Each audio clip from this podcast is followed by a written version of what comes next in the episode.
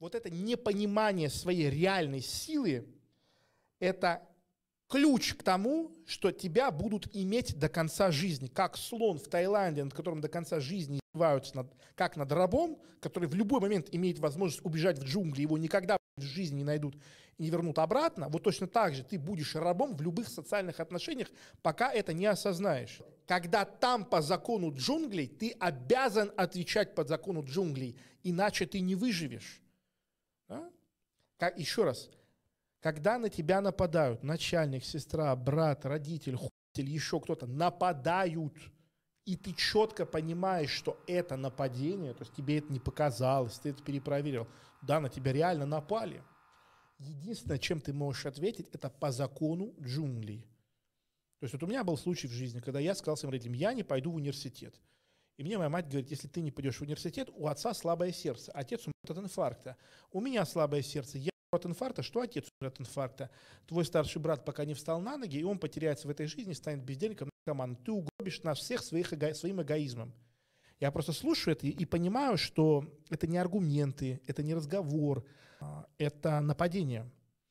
А вместо того, чтобы со мной разговаривать и рассматривать альтернативы для удовлетворения моих потребностей диалога, мне просто выкручивают руки, как рабу, не оставляют никакого пространства для диалога, угрожают и внушают чувство вины, стыда и давят на совесть. И вот здесь мы пробежаемся к очень важной вещи. Никогда не соглашайтесь на чувство вины, на то, что давит на совесть и то, что вам должно быть стыдно. Это абсолютно контрпродуктивное чувство. Ни один адекватный человек никогда от вас не будет требовать чувствовать себя виноватым. Максимум, что от вас будет требовать адекватный человек, это признать свои ошибки, убрать их последствия и совершить действия, которые компенсируют нанесенный вред. Все. То есть, если вы затопили меня сверху, я к вам приду и скажу, слушай, этот, Колян, ты меня затопил, вот счет, что ты мне повредил. Я тебя попрошу, как бы, почини, чтобы такого больше не было. А, и, ну, если бы ты извинился, мне было бы чисто по-человечески, да, я бы тебя простил, и все. Все. А когда к вам поднимаются, говорят, что же вы наделали? Вы знаете, что у меня... Анна, Анна, Анна. Все, это пошел закон джунглей. Пошел нахуй сразу, без разговоров. Пошел нахуй, повторяю. Запомните, это, это магическая фраза, которая спасет вам жизнь. Не можете говорить слух, говорите, говорите в голове, если нет сил. Фигу держите в кармане обязательно рвите дистанцию с такими людьми психологическую. Вот прям смотрите в глаза и можете думать 50 раз подряд, пошел нахуй, пошел нахуй. Когда вы научитесь это говорить вслух, тогда вы поймете, что это такое. Тоже случай был из моей жизни. Я иду, как я им и говорил, я всегда так и иду. Ну, спокойно, плечи широкие, расслабленные. Я иду, передо мной встревает бабка. Ну, думаю, ладно, хуй с ним, я вправо, и она вправо. Я такой, что странно, наверное, показалось. Я влево, и она влево. Я такой, ладно, я думаю, городская сумасшедшая.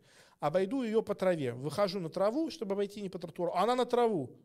И вот так вот мы встречаемся лицом к лицу, и она мне говорит, я, я, я, я цитирую, я цитирую, я понимаю, что у вас в горах принято ходить как хочется, но у нас здесь приличные люди вот по этой стороне ходят в эту сторону, а по этой стороне ходят в эту сторону. Мне не впервой объяснять что-то детям. Я работаю в детском саду, поэтому мне несложно что-то вот объяснять таким вот детишкам, как ты.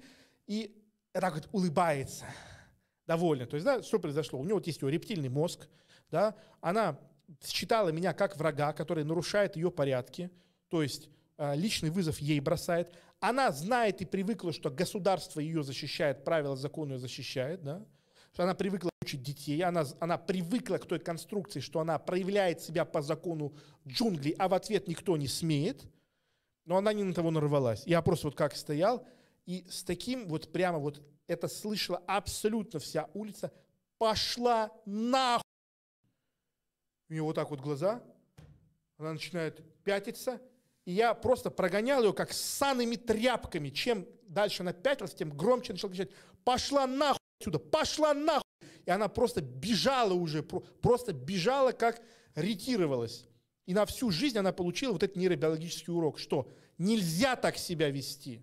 Что если ты нападаешь по закону джунглей, ты получаешь по закону джунглей. И вот что вы должны понять. Я не говорю, что нужно убивать людей или еще что-то. Вы, это ваша жизнь, вы решаете, как и на что вы реагируете. Я просто вам объясняю, что в механике, когда к вам по закону джунглей, у вас нет ответа, кроме как не по закону джунглей. Да? Когда вас грабят, когда вас грабят, а, у вас нет возможности убедить грабителя а, фразой «жулик, не воруй». Дмитрий, я сейчас скину тебе картинку, разошли это нашим участникам. Сегодня я его увидел, просто замечательное, волшебное. Вот я сейчас ее скидываю. Это надо разослать. Это вот про вот эту инфантильность. Я, вот мы ее вам вышлем. Такая вот картиночка. Я вам сейчас расскажу, что не написано, а вам ее пришлют. Такой пистолет, направлен на человека с рукой вытянутой. Вас грабят на улице, Просто скажите грабителю нет. Грабитель не может забрать ваше имущество без вашего на то разрешения, потому что есть статья Конституции 35, часть 3. Вот так. Это не работает. Вот. И самое главное здесь, что даже не механика того, что вы защищаете себя, когда вы отказываетесь защищать себя, когда на вас напали, происходит тотальное угнетение вашего рептильного сознания.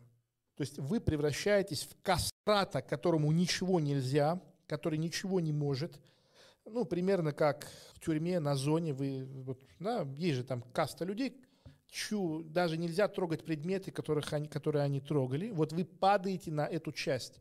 Когда вам 15-16 лет, идет образовательный процесс в школе, и 15 минут вас отчитывают при всех, а вы молчите, это момент, когда ломают вашу личность. Еще раз, во всем всегда должен быть технологический процесс. Допустим, вы запороли зачет своему начальнику, отчет. Да? Вы принимаете от него только замечания по существу. Как только он переходит на ты пидорас, ты как обычно еще что-то, вот это момент, когда на вас напали, это нельзя терпеть. Нужно обозначить, что это неприемлемо. Если ты так будешь делать, будут последствия. Последствия тебе не понравятся. Если вы это не понимаете, если вы не готовы себя защищать, и вы будете говном нейробиологически, нейрофизически, и по факту с вами будут обращаться как с говном. Вот тоже яркий пример вам приведу. Этот скопинский маньяк. Мне попался на глаза отрывок, где э, двое радиоведущих обсуждали эту историю, и один из них сказал, слушайте, я не понял одну вещь.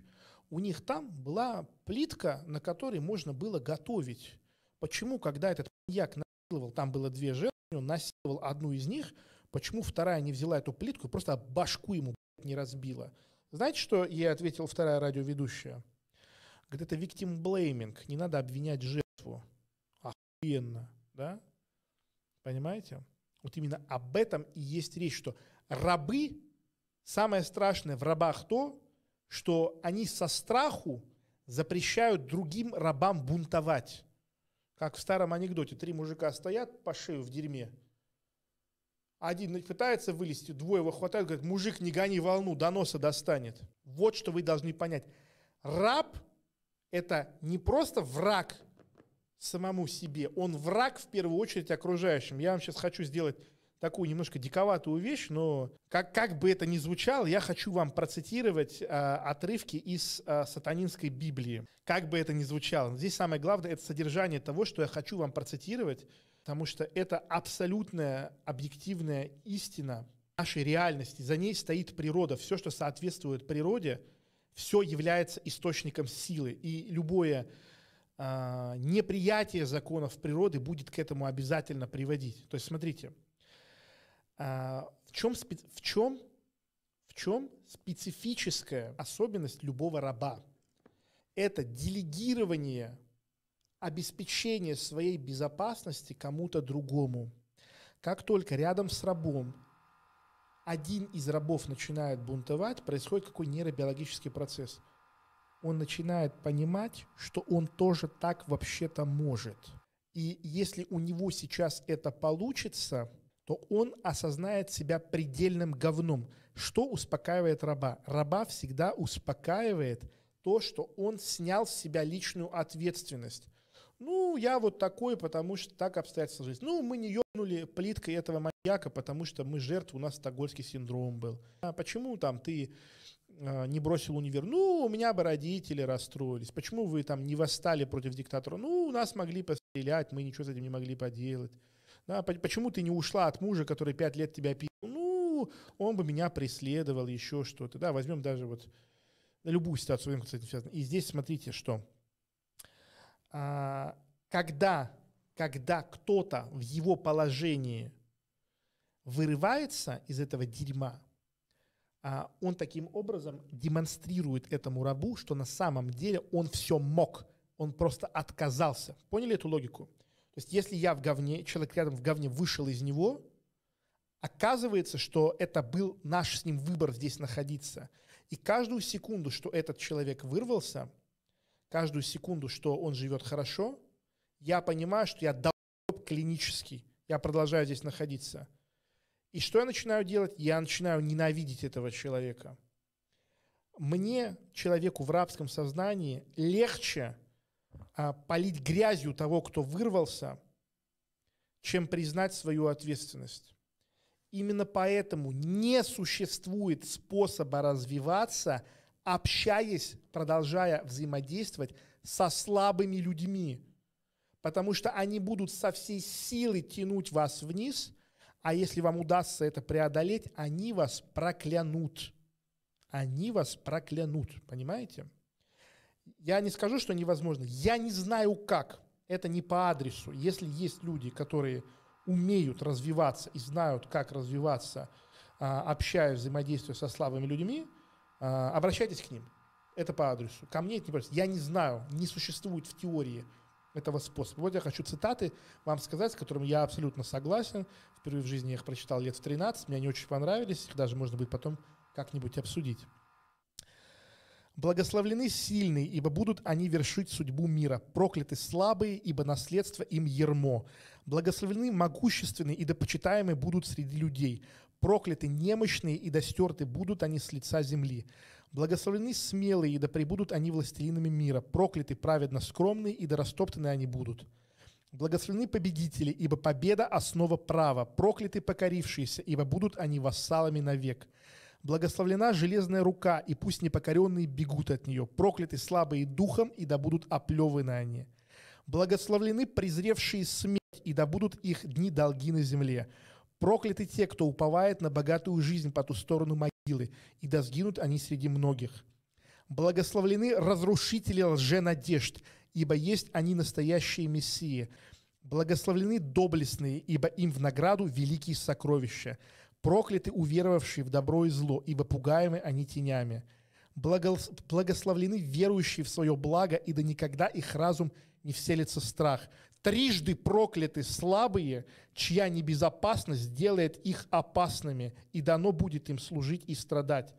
Благословлены великие разумом, ибо оседлают они в вихре. Прокляты те, кто учит, что ложь есть правда, и правда есть ложь, ибо отвратны они.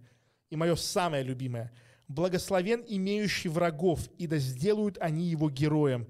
Проклят творящий, творящий добро тем, кто скалится в ответ ему, ибо будет он презрен. Это и есть отбор насильных, это и есть культ почитания силы.